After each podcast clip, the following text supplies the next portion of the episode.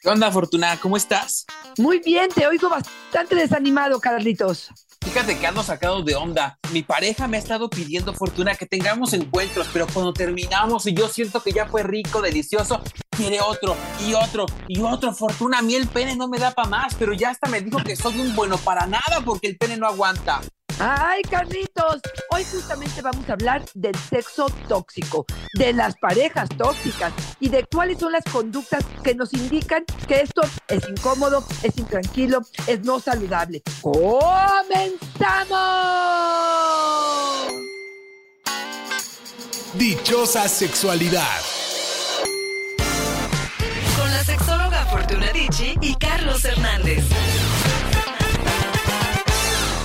Fortuna, ¿qué habilidad tenemos para convertir un hecho delicioso y placentero como el encuentro sexual en la peor de las experiencias, en una oportunidad para sancionar, para eliminar la autoestima del otro? Nos dice Marciano, mi pareja no me respeta porque no aguanto las cuatro o cinco veces que aguantaba cuando nos conocimos. Ahora tengo 62 años, entonces tenía 18. ¡Ay, Fortuna!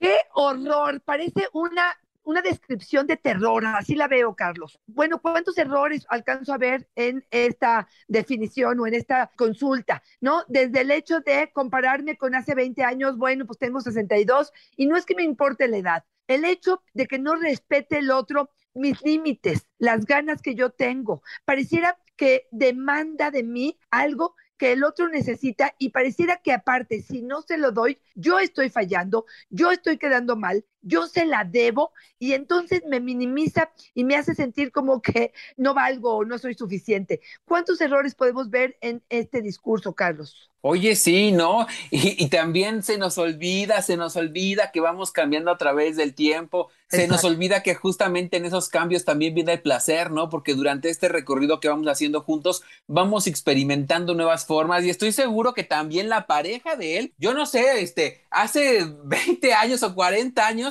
si de verdad tenía la misma elasticidad vaginal, si aguantaba lo mismo, si tenía el mismo cuerpo, si le excitaba lo mismo y las mismas fantasías, fortuna, entender que vamos cambiando y que en este cambio también hay mucho acompañamiento. Por eso decimos que el encuentro sexual no nomás es la metedera, ¿no? Es un proyecto de vida. Claro, porque fíjate que aquí lo que más me llamaría la atención, incluso dejando a un lado la parte sexual, sería si te importa lo que a mí me pasa. si de oh, pronto yo te digo, para mí esto está siendo doloroso, para esto está siendo incómodo, estás exigiendo de más, ¿podría ser esto algo que te importa? Porque el hecho que tú me exijas estas cuatro veces me hace sentirme obviamente devaluado, pero además lo que significa es que no te importa mi autoestima, que no te importa lo que estoy sintiendo, que lo único que te importa es saciar tus cuatro veces que quieras. Por eso hoy quiero definirte al sexo tóxico como el sexo dañino. Y ojo, dañino no solamente físicamente, ¿eh? también emocionalmente. Un sexo que te inquieta, que cuando terminas el encuentro más te genera incomodidad que lo que te sientes de paz, de tranquilidad, de armonía, de placer. Aquel sexo que no nutre, que no es saludable. Y fíjate, Carlos, si partimos de una relación tóxica, es más fácil que el sexo sea tóxico. ¿De qué estoy hablando? Bueno, pues estoy hablando de que si en la relación de pareja hay celos, de pronto puede haber comentarios durante el acto sexual que impliquen justamente eso. Pues sí, pero tú antes me engañaste o tú te saliste con la falta muy corta o es que nunca estás conmigo. El control, la imposición, la manipulación, el chantaje, todo esto son digamos, elementos que encontramos en una relación tóxica. Entonces, es mucho más probable que si estoy en una relación donde el otro me impone, probablemente, a lo mejor hasta la relación sexual, pues yo me sienta forzada a tener esta relación sexual, que probablemente eso me haga que no lubrique suficiente, que me duela la relación sexual y vete a saber si tengo los pantalones para decirle al otro, me está doliendo porque no alcancé a excitarme. Eso, eso sería parte de una relación tóxica. Y justo es el tema del que estamos hablando hoy en este episodio, sexo tóxico. Y Montserrat nos dice, yo estuve en una relación muy tóxica, donde lo único bueno era el sexo. Eso justificaba incluso los golpes que a veces había entre nosotros. Qué barbaridad. Ahí, fíjate, sí quisiera poner en letras mayúsculas la adicción sexual, porque ahí sí les digo, a veces nos hacemos adictos, nos proporcionan ciertas hormonas, nos despiertan cierto interés, una relación sexual que es pasional, que es agradable, que tengo buenos orgasmos, que es innovadora, que es sorpresiva, pero que de pronto valida todo lo no sano que puede existir en el vínculo. Yo, aunque me tachen de moralista, seguiría insistiendo en que una relación sexual, solamente sexual, se queda en la parte superficial. Hay un vacío profundo después, no se generan las hormonas necesarias completas para generar un bienestar o una satisfacción completa, Carlos. Entonces, yo sí les diría aguas con hacernos adictos a la adrenalina que puede surgir de un acto sexual, pero no del vínculo, Carlos. Gabo nos dice, ¿por qué será que me gusta relacionarme con mujeres que sé que me van a ser infiel? Siento que en el fondo esto me excita. ¡Wow! Fortuna. O sea, él desde el inicio ya sabe que hay probabilidad de que le sean infiel y tal vez lo esté provocando para llegar a este punto de excitación. ¡Wow! Mira, de primera instancia le diría que tiene que ver con su baja autoestima, que tiene que ver con sus heridas profundas que tuvo en la infancia probablemente por esta sensación de no merecer y que creo que definitivamente una terapia, ya sea contigo conmigo, pudiera ayudarles realmente encontrar por qué me estoy vinculando desde el no merecimiento, desde el sufrimiento, desde la consecuencia negativa de lo que estoy haciendo. Porque es como, eh, como lacerarme, como, como lastimarme, como cortarme a mí misma y poder decir, esto es parte del amor y esto es parte de la pasión. Aguas, ahí nos estamos vinculando desde la enfermedad, ahora sí que desde lo tóxico. Déjame decirte, Carlitos, te reuní un poquito de información de lo que sería para mí un sexo tóxico. Sería un sexo en contra de mi voluntad, donde se me lastima y no importa, donde no se respeta mi opinión. Cuando me duele, probablemente se pasa por alto, porque también es cierto que yo no me atrevo a abrir mi boca, donde mi placer se pospone o simplemente no es importante. Tóxico es cuando tu pareja te pide sexo y tú le dices que probablemente no estás en un buen momento o que no es el momento adecuado o que le digas, por ejemplo, ahí te va. Tóxico para mí sería, está bien, te doy cinco minutos, apúrate. Eso para mí no es algo que motiva. Tóxico es sentirte demasiado bonita o con el pene tan grande para no hacer ningún movimiento ni ningún esfuerzo porque crees que con eso es suficiente. Tóxico es no usar condón cuando fue algo que acordamos. Quise decir, me lo quito antes a lo mejor de la penetración. Tóxico es para mí dejar de usar pastillas anticonceptivas sin avisarle al otro, porque probablemente con esto siento que lo voy a pescar. Tóxico es probablemente intentar una penetración anal sin previo acuerdo.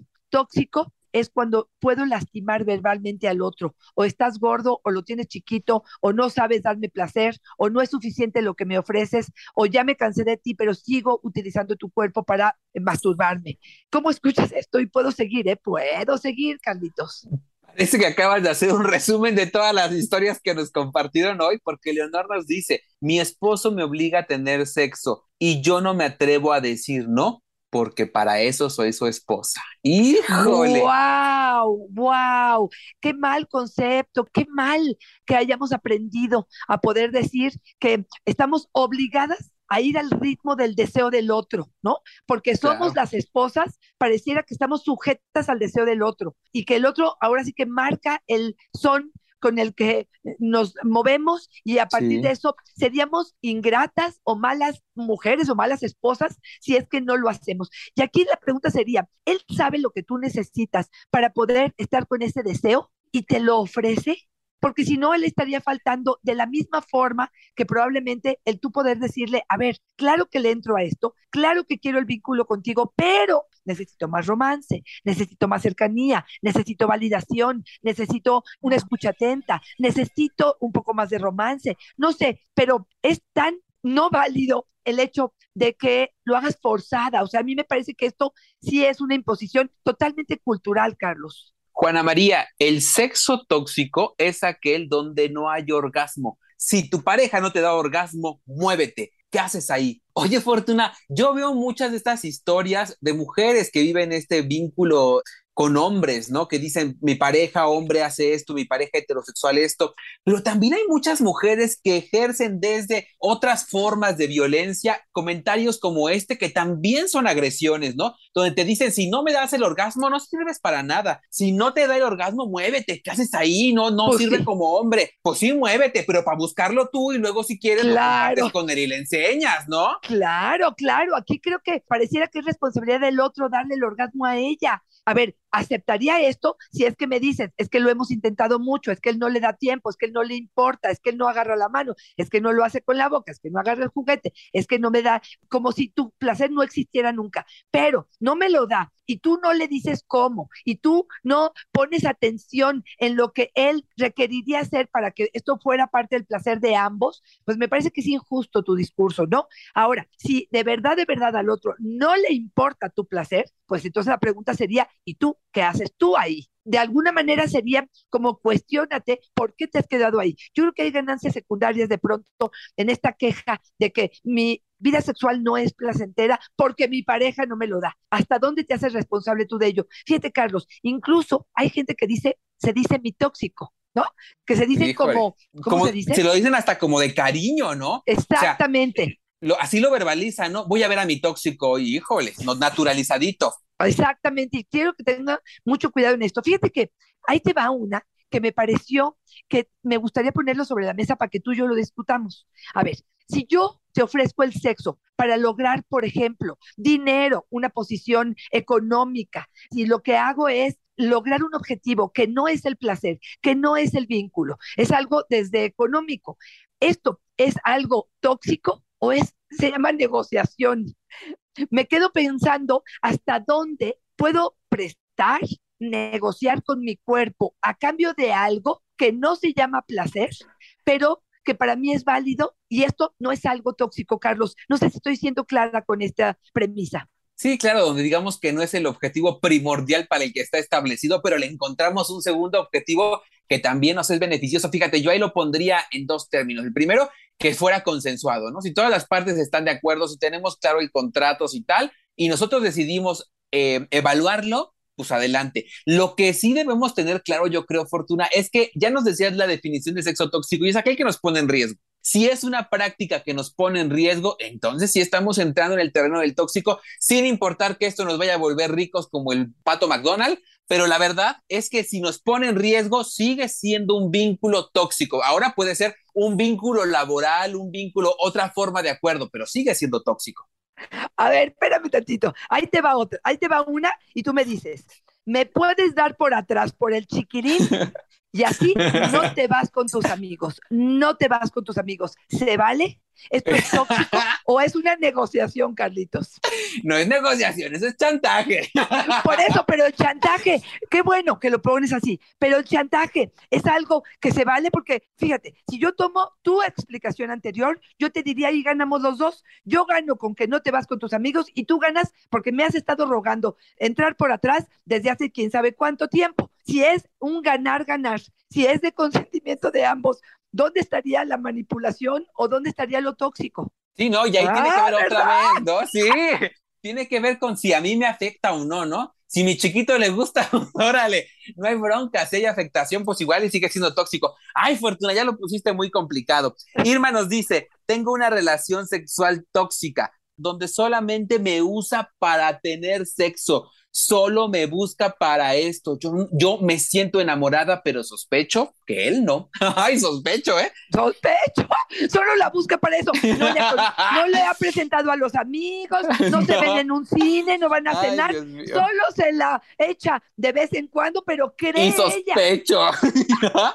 No, mi reina, definitivamente, si esta es la forma en la que lo estás planteando, como lo estás viviendo, definitivamente estás en una relación tóxica y habrá que poder suspender la vida sexual para poder saber si vale la pena o no. A lo mejor desde que entraron, entraron con eso y tú en el camino te fuiste enamorando. Y entonces aquí el que se puede sentir ofendido de que no se respetaron las reglas es el otro. Pero si tú necesitas claridad o si las cosas cambiaron, creo que tienes todo el derecho de ponerlo sobre la mesa y decir, a ver, espérame tantitito, ya no me alcanza eso que estoy viviendo. Para mí, quisiera algo mucho más. ¿Me lo puedes dar tú, quieres dar una oportunidad? O de alguna manera terminamos con esto. Eso me parece que sí sería algo que se vale, ¿no, Carlos? Ay, Fortuna, y también como somos hijos de la mala vida, ¿verdad? Porque Doris nos dice, yo viví una relación tóxica que puedo definir como la más placentera de mi vida incluso que la que llevo con mi esposo actual, donde todo es estabilidad. ¡Ay, Fortuna!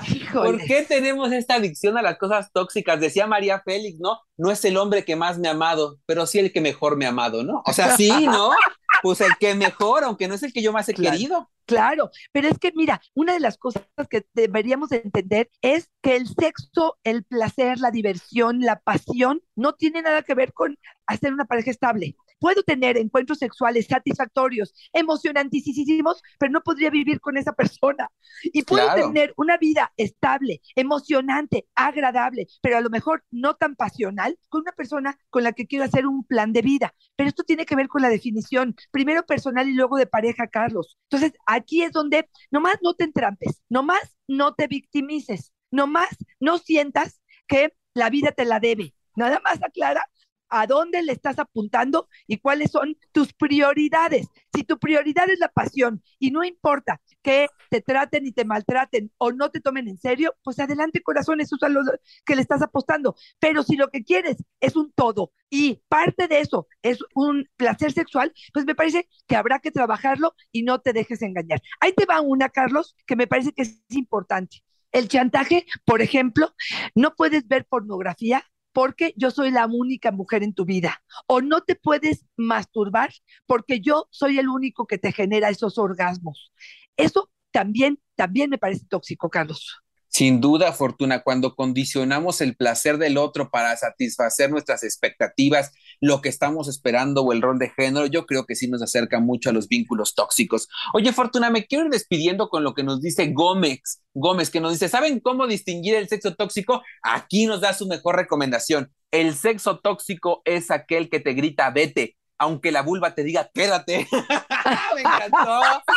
Claro, por supuesto. Yo creo que me regreso un poco a la parte de la, de la definición, ¿no? Cuando es dañino, cuando es inquietante, cuando no nutre, cuando te genera intranquilidad, cuando no es saludable, cuando no es con consentimiento, pues sí, por supuesto de acuerdo que estoy, que a lo mejor la vulva te dice, ay, qué rico, qué rico, el momentito, pero el costo es muy, muy caro después. Ahí te va una que también quisiera antes de irnos plantearte. ¿Qué pasa si para que mi pareja o para que mi expareja me siga dando dinero, me acuesto con él. ¿Esto es tóxico o no? Este, ay, es que ya sé que voy a responder, pero me vas a dar el virón. Sí, yo creo que sí, yo, yo, creo que sí. Yo, creo que sí, yo, creo que ponernos en venta, a la venta, en, también refleja mucho de nuestra autoestima, ¿no? Como el decir, no voy a poder conseguirlo yo solo, sola, no voy a ser capaz de tener tantas herramientas de solventar esta situación sin el apoyo del otro. Me parece que sí nos ponemos en una encrucijada donde nos menospreciamos y el menosprecio creo que siempre será algo tóxico. Totalmente de acuerdo. Creo que esta es una de las que me, me gustaría, bueno, pues haber hablado el día de hoy en este podcast de ello, porque creo que de pronto justificamos o avalamos ciertas cosas en nuestra vida a cambio de, y yo digo que si sufres, si esto te devalúa, si esto te hace sentir incómoda, entonces esto es tóxico. Yo, él o la dinámica de los dos. Ahora sí que eliminar el que paga manda, ¿no? Quitarnos esta idea. Oye, pues Fortuna. sí, sí, sí, échale, échale, échale. No, es que a veces es canijo el asunto, ¿no? Porque si yo ya sé que ese es el precio y pues ya medio que me acostumbré y además no estoy en una relación de pareja, puedo tratar de manipularme a mí misma diciendo, bueno, está bien, ni modo, no pasa nada. Esto es parte del, del pago que tengo que hacer. Híjole, está re duro. Pero a veces creo que estamos muchas en, en, esas circunstancias, Carlos. Y, esa, y es además donde decimos que tenemos que mirar nuestra historia de vida de una manera muy compasiva y entenderla desde la historia, el hecho de hoy. Es decir, yo entiendo que he crecido con esa idea de que el hombre mantiene, de que yo me quedo en casa, de que no importa que yo no sea económicamente activa y me quedo ahí y entonces aguanto. Hemos crecido con esta idea, ok, lo entendemos, lo justificamos incluso, porque pues así crecimos y cuando somos niños y lo introyectamos, pues no tenemos muchas herramientas para dejarlo de lado y de construirlo. Bueno, hoy somos unos tripones de 30 años que podemos reconstruir estas ideas y replanteárnoslas. Y yo no sé si te pase a ti, Fortuna, pero mucho en la consejería me pasa que en cuanto empiezan a hacer un cambio en lo económico, en ser independientes económicamente, muchos de los placeres, muchos de los proyectos de vida, muchas de las pasiones se retoman y nos sentimos con el poder en la mano para comenzar a trabajar en lo que queremos nosotros desde la deconstrucción de esas ideas. Ay, Carlitos, lo que acabas de decir, yo creo que es oro puro. Yo creo que tendríamos que enseñar a nuestras mujeres a no depender económicamente, a luchar por esa independencia, porque esa autonomía creo que las hace pues más valiosas para ellas mismas y se atreven a poner más límites.